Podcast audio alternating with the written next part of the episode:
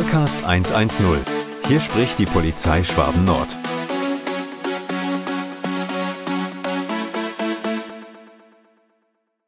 Hallo zusammen bei einer neuen Folge des Podcasts der Polizei Schwaben Nord. Ich bin der Markus und heute wie immer zu Gast die Sandra Gartner von der Kriminalpolizei Dillingen. Hallo. Es geht um das Thema Medienkompetenz in dieser Staffel und heute geht es um das Thema Cybergrooming. Sandra, ich muss zugeben, den Begriff Cybergrooming, da war ich auch nicht sattelfest. Was bedeutet das genau? Also Grooming, das kommt aus dem Englischen, das bedeutet anbahnen, vorbereiten, striegeln. Und ähm, das ist also bei uns der, ja, sagen wir mal, Fachbegriff für äh, unterschiedliche Handlungen, die einen sexuellen Missbrauch vorbereiten. Es bezeichnet das strategische Vorgehen von Tätern und Täterinnen gegenüber Mädchen oder Jungen, die äh, Kontakt suchen, dann das Vertrauen gewinnen wollen, dann äh, ihre Opfer so weit manipulieren, dass sie in eine gewisse Abhängigkeit kommen und ähm, sich niemanden anvertrauen, logischerweise. Das ist dann, läuft dann oft als Geheimnis. Und ähm, dadurch, dass äh, viele Opfer eben dann unbedarft sind oder sehr vertrauensvoll oder ein mangelndes Risikobewusstsein haben, gehen sie anfangs auf diese Anbahnungen ein und äh, es entsteht aber schnell eben ähm, aus diesem Vertrauen eine Abhängigkeit. Also ja, was will der Täter? Es ist eigentlich auch ganz einfach. Vielleicht fangen wir mal so an. Wo suchen sich ähm, Täter ihre Opfer über das Internet. Und das ist ja ganz einfach, ähm, hier so an die Kinder ranzukommen, meiner Meinung nach, weil wer spielt denn Online-Spiele, also von best bestimmte Online-Spiele wie Brawl Stars oder Suba, das sind einfach jüngere Kinder. Ähm, und solche Online-Spiele haben auch eine Chat-Funktion und da kann ich dann ganz gut mit denen in Kontakt treten. Ich habe also schon ein gemeinsames Thema oder ein gemeinsames Hobby und dann ist schon dieser erste Angriffspunkt da. Oder ähm, ich nähere mich meinem Opfer über ein Chatforum oder ein Kinderchat oder eben über soziale Netzwerke wie Instagram oder Snapchat oder TikTok, weil ich genau weiß, das sind eben viele Kinder und Jugendliche online. Ähm, und es ist auch ein bisschen ein Problem, wobei ich sagen muss, also es ist natürlich wieder der Satz, aber das ist einfach nur mal ganz wichtig. Ein Opfer ist nie schuld, es ist immer der Täter schuld. Ähm, aber ähm, ein Opfer gibt manchmal Anreize eben ähm, mit Bildmaterial, mit Informationen wie zum Beispiel Hobbys ähm, und bietet dem Täter dann eine Angriffsfläche. Wenn ich jetzt zum Beispiel gern Fußball spiele, dann äh, tritt der Täter mit mir in Kontakt äh, und sagt, ah, du spielst Fußball, ich mag Fußball auch ganz gern. Und dann hat man schon eine Gemeinsamkeit. Dann wird schon dieses Vertrauen aufgebaut und es wird angebahnt. Und dann kommt also oft relativ schnell auch diese Überleitung auf äh, das Sexuelle, also dass entweder vielleicht gefragt wird, hattest du denn schon dein erstes Mal? Oder Hast du nicht mal Lust, mir ein Nacktfoto zu schicken? Du siehst ja auf dem aktuellen Bild, auf dem du angezogen bist, schon sehr gut aus. Er schmeichelt dem Opfer, er versucht das Opfer eben ähm, auch so ein bisschen zu packen, so quasi, du bist hübsch, du quälst mir.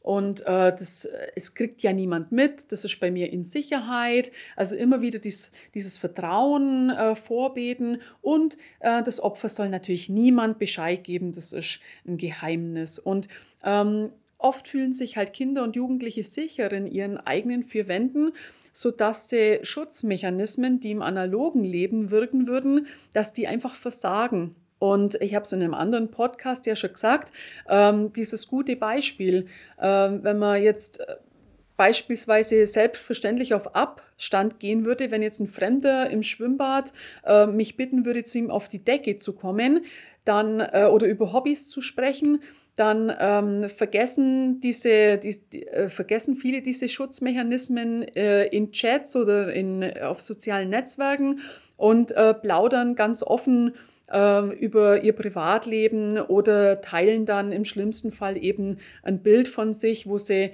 nackt sind oder in Bikini oder in geschlechtsbetonter äh, Haltung. Und wenn ich dann schon mal so ein Bild von mir oder was ganz oft auch vorkommt, ein Video wo ich mich vielleicht dann selbst befriedige oder selbst streichle.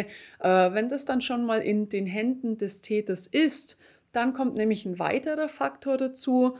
Ich kann mit diesem Bild oder mit diesem Video auch erpresst werden und der Täter hat mich dann quasi ganz in der Hand. Und ähm, wenn jetzt eben als Opfer ein, ein, Bild von mir oder ein Video von mir online gestellt habe, ähm, dann kann es leicht sein, dass ich als Opfer selber spüre, dass ich einen Fehler gemacht habe, mich schuldig fühle und immer weiter in den Sog der Erpressung hineingezogen werde. Und es wird zunehmend schwieriger, sich jemand anzuvertrauen. Aber das ist jetzt gerade eben der springende Punkt.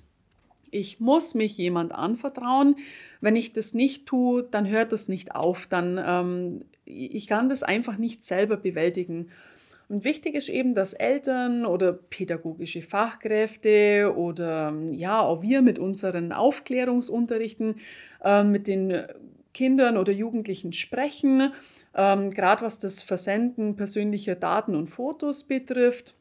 Was einmal im Netz landet, das kann eben kaum noch gelöscht werden. Ich würde sogar sagen, das kann gar nicht gelöscht werden. Aber dennoch kommt es halt immer wieder vor, dass Mädchen und Jungen oder auch Erwachsene, also das ist ganz klar auch ein Thema von Erwachsenen, ähm, dem Reiz des Mediums erliegen und sich nicht ausreichend schützen.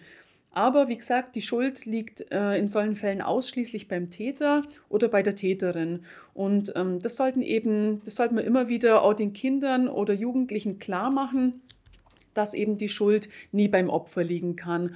Und ich habe auch schon die Erfahrung gemacht, dass es helfen kann, wenn man das Kind oder den Jugendlichen und die Jugendliche aktiv anspricht, äh, du passt alles oder gibt es ein Problem, hast du schon mal Berührung gehabt mit sowas, dass sich dann vielleicht ein Opfer eher öffnet, ähm, als dass man darauf wartet, dass jetzt jemand von selber kommen würde. Weil die Erfahrung zeigt einfach, dass gerade was dieses Thema Sexualität betrifft, dass hier einfach viele eine enorme Scham haben. Es gibt hier auch natürlich eine ganz, ganz hohe Dunkelziffer, ähm, dass sie sich von selber jemand anderen anvertrauen würden.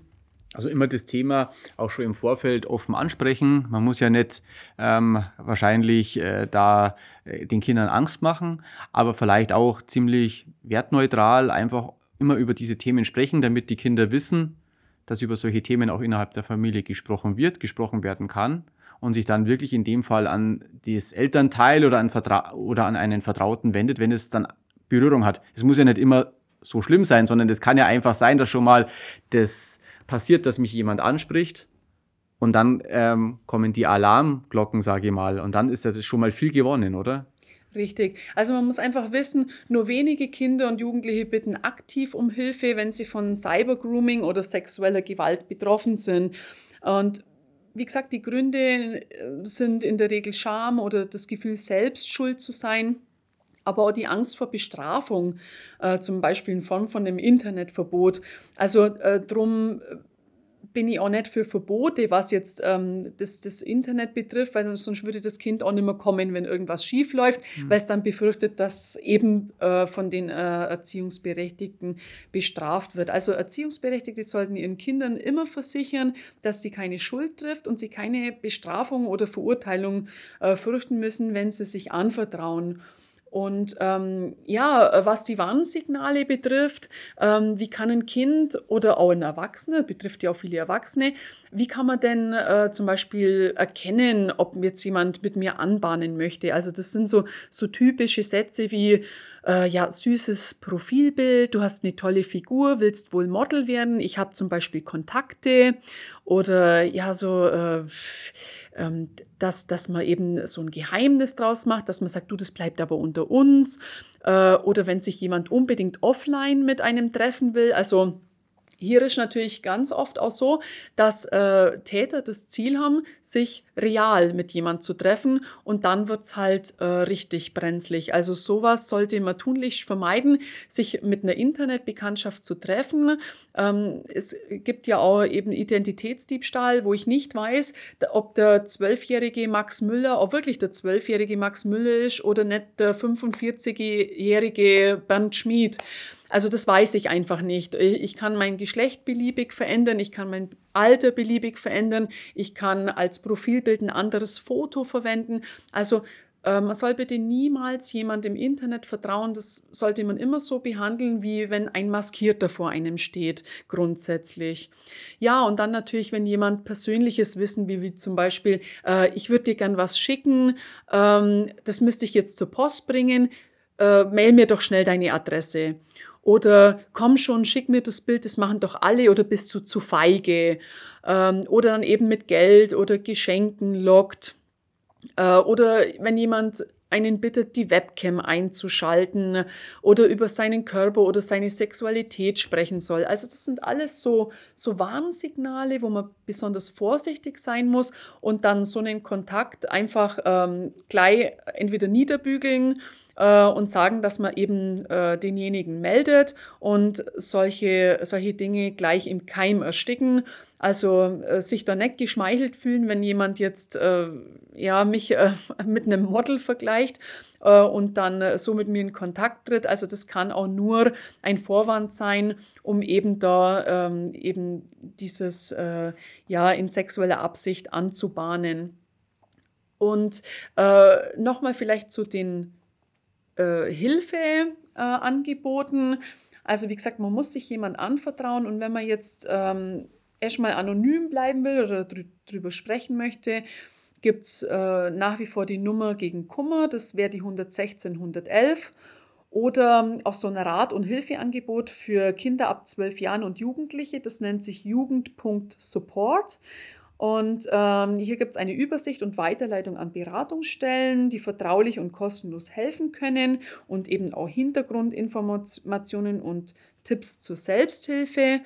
Ähm, oder dann eben direkt das Hilfetelefon sexueller Missbrauch. Das wäre die 0800 22 55 530 oder die Webseite uport.de, geschrieben mit 3U, aber das äh, verlinkt man dann einfach noch. Genau, das ähm, alles das fügen wir in unseren Text hinzu, auch die Telefonnummern genau. und die relevanten Internetseiten. Und äh, Opfer von sexueller oder Missbrauchsopfer, so hast es jetzt du genannt. Ähm, das muss man ja nicht im klassischen Sinn sein, so wie man es kennt von, äh, sage ich mal, massiven ähm, Fällen, sondern da reicht ja wirklich aus, dass ich online angegangen werde, oder? Dass man das nochmal äh, anspricht, dass einfach da die Schwelle nicht zu hoch anzusehen ist, sondern man soll sich ruhig an diese Hilfemöglichkeiten wenden. Genau, also bereits das Anbahnen ähm, ist strafbar. Also in Deutschland wird Cybergrooming mit einer Freiheitsstrafe von drei Monaten bis zu fünf Jahren bestraft. Also äh, schon das Anbahnen in sexueller Absicht ist strafbar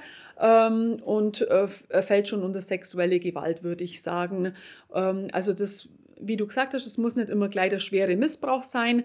Ähm, auch sowas äh, ist schon eine Straftat und äh, kann natürlich äh, Spuren auf der Psyche oder auf der Seele hinterlassen.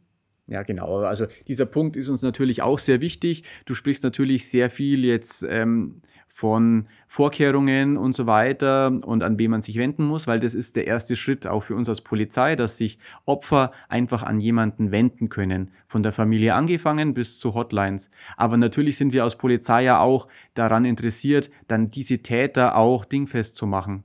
Und das ist jetzt ein bisschen kurz gekommen, aber dass man das auf jeden Fall nochmal betont, die Leute sollen sich dann nach, äh, also die Leute meine ich sowohl die Eltern als auch Vertraute und natürlich die Opfer, ähm, soll man sich sofort auch an die Polizei wenden. Absolut. Also die Täter können sich im Internet keinesfalls äh, sicher sein, dass sie nicht entdeckt werden. Zum einen, ähm, wenn man was sendet, sendet man seine IP-Adresse mit und ähm, ich kann auch durch, ähm, durch die Bilder zum Beispiel, kann jemand identifiziert werden, wenn er, wenn er Bilder seinem Opfer, er oder sie Bilder äh, seinem Opfer sendet, dass man eben aus einem Umgebungsbild dann ähm, erkennen kann, um wen sich das handelt. Und darum sollte man auch immer, wenn einen sowas betrifft, äh, einen Screenshot machen und das oder das Speichern, bevor man das löscht oder meldet, ähm, dass man hier auch eben die Beweise sammelt und genau, wie du schon gesagt hast, also das Cyber-Grooming, das wird eben auch bestraft und ähm, es ist gar nicht so schwer, äh, Täter zu identifizieren. Also, weil viele immer meinen, das Internet ist sehr, sehr anonym. Und das stimmt teilweise auch und teilweise ist es auch schwierig. Aber ähm, teilweise geht es auch ganz gut, hier äh, Täter ausfindig zu machen. Ja, die Polizei hat ja auch ähm, durch äh, seit mehreren Jahren immer weiter die Stärkung und den Ausbau der Cybercrime-Abteilungen bei den Kriminalpolizeien, natürlich jetzt auch Manpower, ähm, dass man auch diese Täter zur Rechenschaft zieht. Und das äh, wissen viele nicht, aber die Polizei ist hier sehr spezifisch auch aufgestellt mit speziellen Kollegen auch, ähm, die vielleicht aus der freien Wirtschaft sich der Polizei angeschlossen haben. Hm. Und ähm, vielleicht noch ein äh, kurzes Beispiel am Ende, ähm, auch sogenannte Dickpics. Also wenn jemand von seinem Geschlechtsteil ein Foto an jemand anderen sendet, auch das muss ich mir nicht gefallen lassen. Es, das kommt relativ häufig vor, dass jemand ungefragt so etwas geschickt bekommt. Man darf dann den Täter ruhig darauf ansprechen, dass man das auch verfolgen und zur Anzeige bringen wird, dass die Täter auch merken, ähm, wir wissen Bescheid oder die Leute wissen Bescheid und wehren sich auch gegen solche Angriffe, auch wenn es nur ein vermeintlich harmloses Bild vom Geschlechtsteil ist.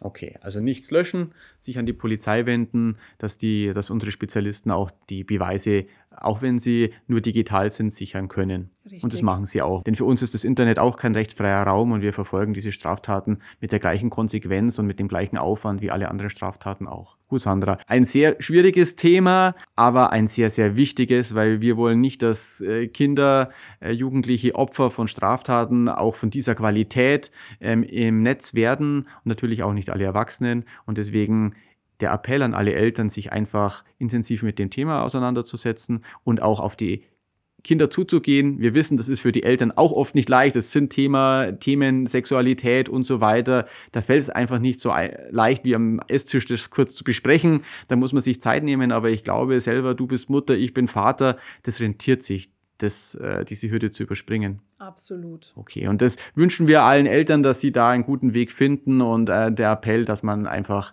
sich das zur Aufgabe macht. Danke, Sandra, und bis zur nächsten Woche im Podcast der Polizei Schwaben Nord. Ciao. Ciao.